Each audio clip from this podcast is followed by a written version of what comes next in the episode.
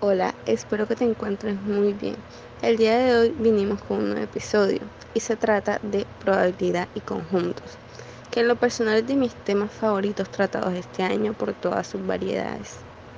Es un tema que suele confundir, te puedes enredar con las cifras, por eso es de vital importancia que lo analice bien para saber qué es lo que te están pidiendo en el ejercicio. Al principio yo me llegué a frustrar porque por cada ejercicio era un contexto diferente y en sí no sabía qué hacer, me bloqueaba. Pero con la práctica lo fui manejando y viendo los videos del profesor Carreño que fueron fundamentales para yo finalmente comprender el tema. En la descripción de este podcast te dejaremos los links de los videos.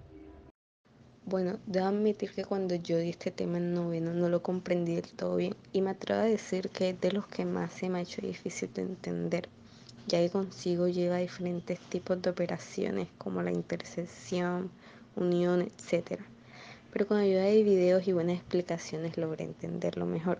Eso sí que hay algunas veces que me gana la confusión.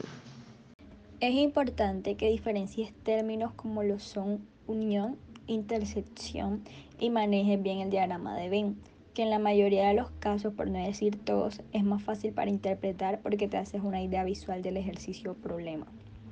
También es importante saber que el conector lógico O está asociado con la unión entre los conjuntos y el conector lógico I se refiere a la intersección.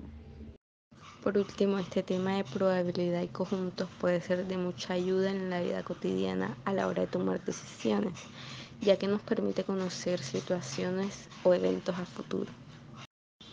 Y eso fue todo por hoy. Gracias por escuchar.